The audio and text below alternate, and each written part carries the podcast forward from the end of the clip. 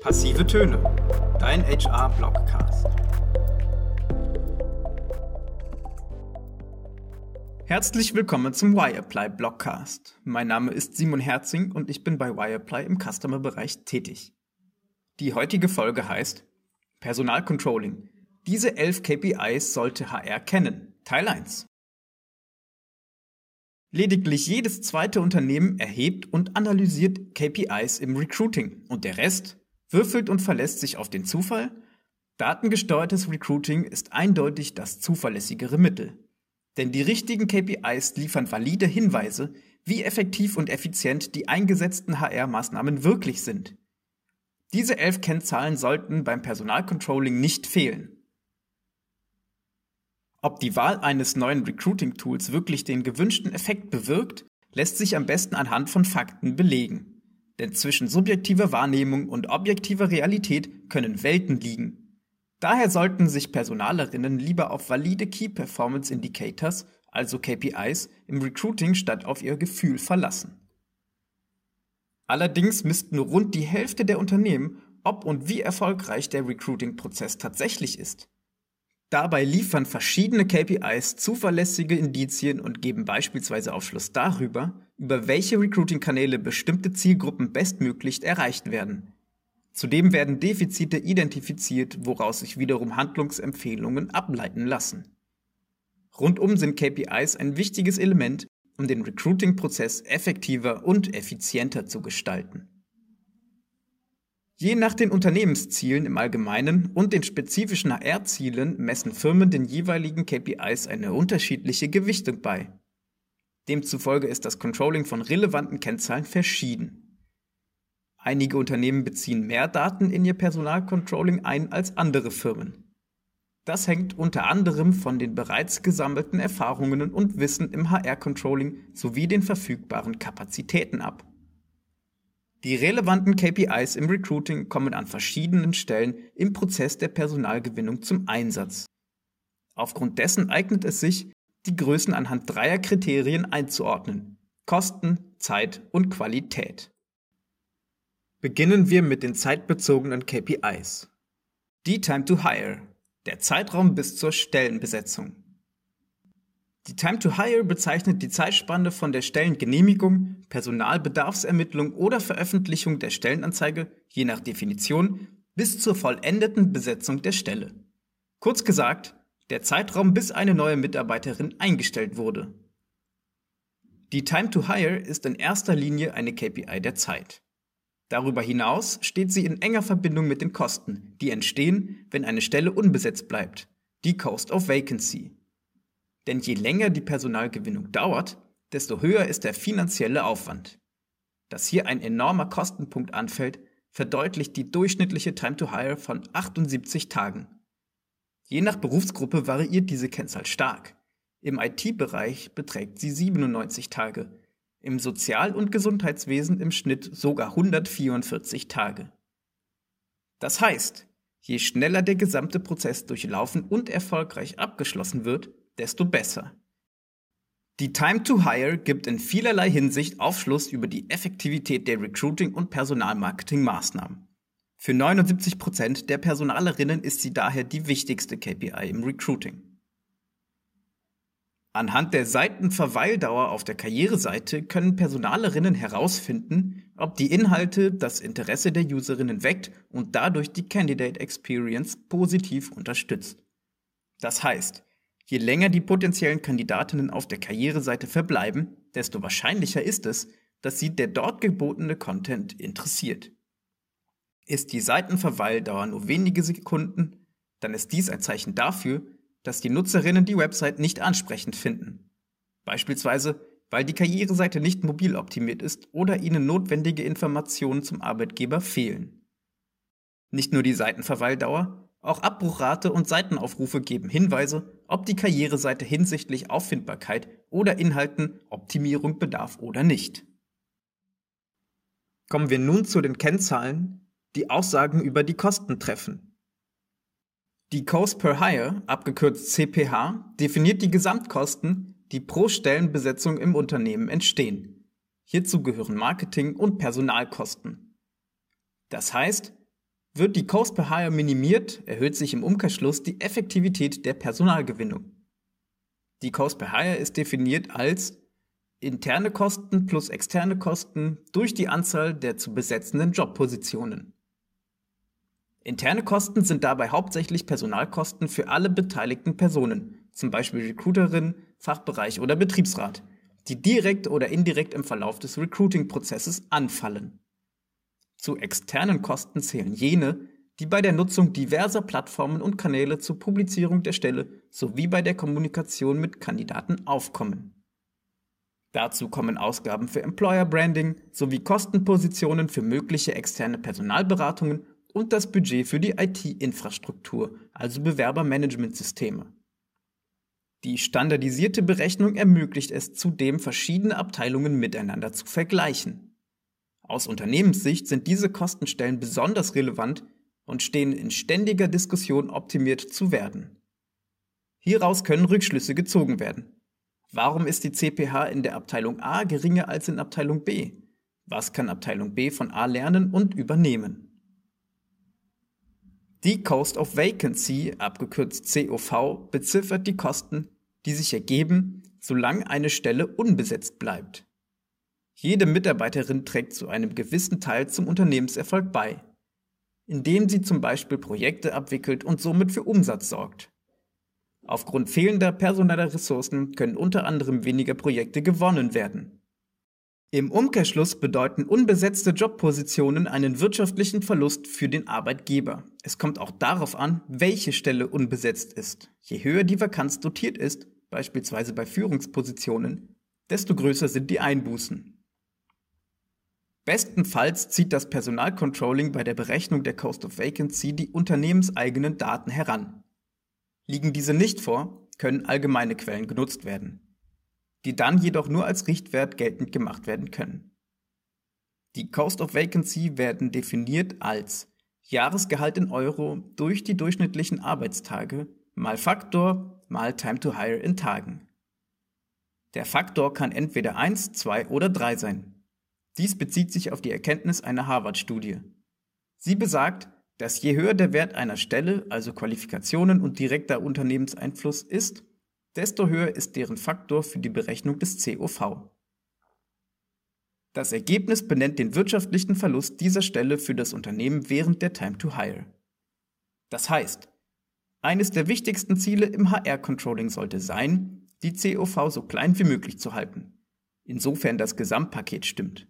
Nur schöne, niedrige Zahlen können das Bild über die HR-Maßnahmen täuschen. Die COV veranschaulicht die Tragweite verschiedener Bestandteile im Personalcontrolling denn sie steht im direkten Zusammenhang mit vielen weiteren entscheidenden Kennzahlen, wie der Time to Hire. Und zum Schluss noch die qualitätsbezogenen KPIs. Die Source of Hire gibt an, über welchen Kanal Kandidatinnen gewonnen werden. Die Quellen unterscheiden sich dabei je nach eingesetztem Recruiting-Mix. Quellen sind beispielsweise Social Media, Jobbörsen, die eigene Karriereseite Programmatic Advertising, Active Sourcing, Job Challenges oder Messen und so weiter. Um auf Grundlage dessen die effektivsten Quellen zur Kandidatenansprache und Mitarbeitergewinnung zu identifizieren, wird die Channel Effectiveness in das Personalcontrolling mit einbezogen. Um herauszufinden, welcher der genutzten Kanäle den meisten Effekt erzielt, muss man sich die jeweilige Wirksamkeit bzw. Kanalperformance anschauen. Die Channel Effectiveness denn sie zeigt, wie oft der gestreute Content, also die Stellenanzeigen, Job-Ads oder Job-Challenges, auf den unterschiedlichen Kanälen angeklickt bzw. gelesen wurden. Des Weiteren können Personalerinnen mit dieser Kennzahl das Verhältnis zwischen den Seitenbesuchern und der Klickrate, also das Anklicken des Bewerberbuttons, erkennen. Beispielsweise bewegen sich Marketing-Expertinnen vorwiegend auf Instagram und sind hier für Job-Content empfänglich. Das heißt, zur Identifikation des besten Recruiting- und Personalmarketing-Mix braucht es die Channel Effectiveness.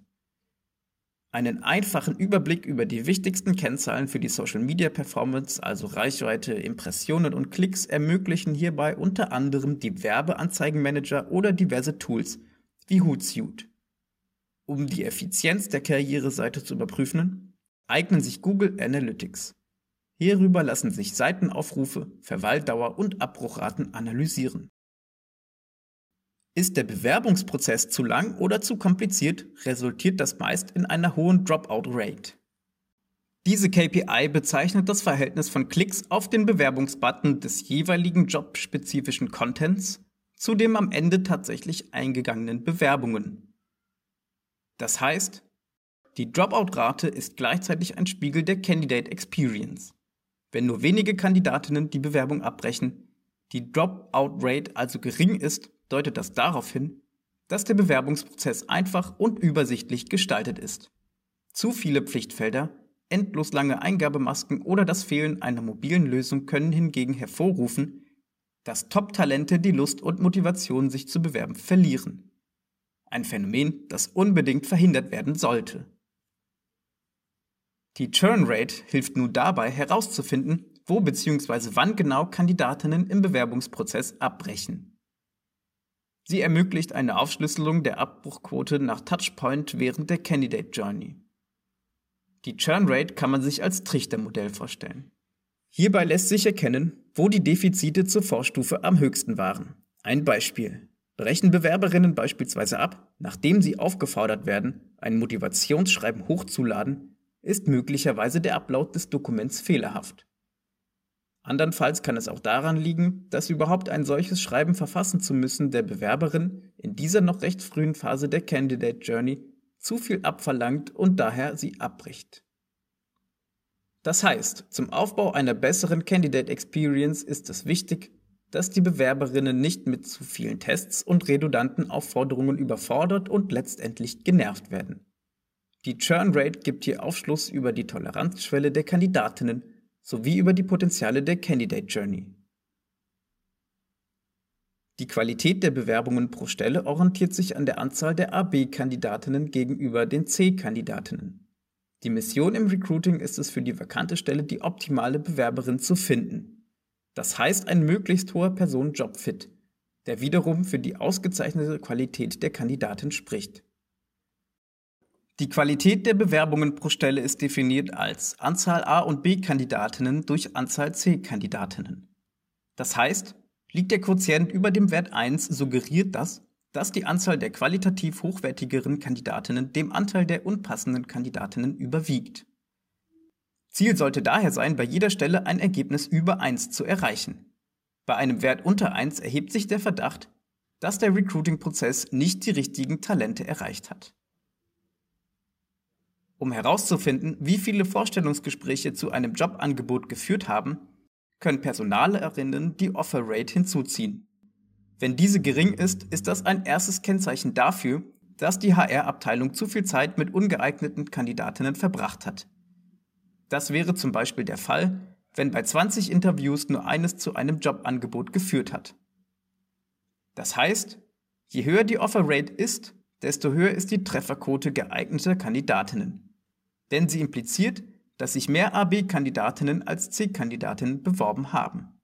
Und dies demzufolge auch auf ein besseres Matching, also Personen-Job-Fit hinsichtlich der Bewerberauswahl für die Vorstellungsgespräche zurückzuführen ist. Die Offer Rate wird definiert als Anzahl der ausgesprochenen Jobangebote durch die Gesamtzahl der geführten Interviews. Die Offer Acceptance Rate gibt Aufschluss darüber, wie viele der Kandidatinnen am Ende ein Jobangebot annehmen. Wurden beispielsweise nach dem Bewerbungsprozess zehn Zusagen verschickt und schlussendlich neun Verträge unterschrieben, liegt die Offer Acceptance Rate bei 90%. Die Offer Acceptance Rate ist definiert als Anzahl der angenommenen Jobzusagen durch die Anzahl der versendeten Jobzusagen. Das heißt, Personalerinnen sollten diese KPI nutzen, um den Einsatz ihrer Maßnahmen im Recruiting und im Personalmarketing zu überprüfen. Wenn viele Bewerberinnen die Stellenangebote ausschlagen, kann das auf falsche Erwartungen oder eine schlechte Candidate Journey hindeuten. Ausschlaggebend ist, dass die Kennzahlen nicht nur regelmäßig erhoben, sondern diese auch analysiert werden, um Optimierungspotenziale und Defizite zu erkennen. Hierzu ist es notwendig, die KPIs sowohl im Detail als auch im Gesamten zu betrachten, da sich diese zum Großteil gegenseitig bedingen. Denn erhöht sich zum Beispiel die Dauer einer Stellenbesetzung, steigen dadurch automatisch auch die Kosten. Es geht vor allem darum, die Zusammenhänge und gegenseitige Wechselwirkungen zu verstehen und diese zu deuten. Die KPIs sagen auch nicht nur etwas über Erfolg und Misserfolg einer Maßnahme aus, sondern sie sind auch ein Anreiz, um das eigene Recruiting-Mindset gegebenenfalls zu hinterfragen. Im zweiten Teil verraten wir, wie die genannten KPIs optimiert werden können und geben Handlungsempfehlungen, die jede Recruiterin relativ schnell auf sich und ihre Firma adaptieren kann. Oftmals geht es darum, an bestimmten Stellschrauben zu drehen und neue Recruiting-Möglichkeiten auszuprobieren. Dafür bedarf es manchmal vorerst mehr Kosten in Kauf zu nehmen, um langfristig die finanziellen und zeitlichen Ressourcen im Recruiting-Prozess zu senken. Ja, was bedeutet das Ganze für unsere Arbeit in HR?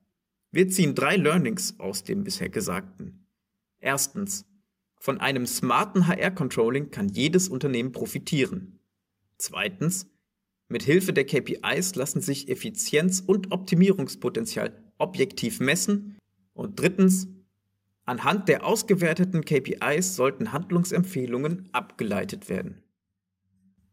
Das war's mit der aktuellen Wireplay Blockcast Folge zum Thema Personalcontrolling. Diese elf KPIs sollte HR kennen, Teil 1. Mein Name ist Simon Herzing und wenn ihr mehr zu dem Thema erfahren möchtet, dann sagt mir gerne jederzeit Bescheid und schaltet auch bei der nächsten Folge wieder ein. Ich freue mich auf euch.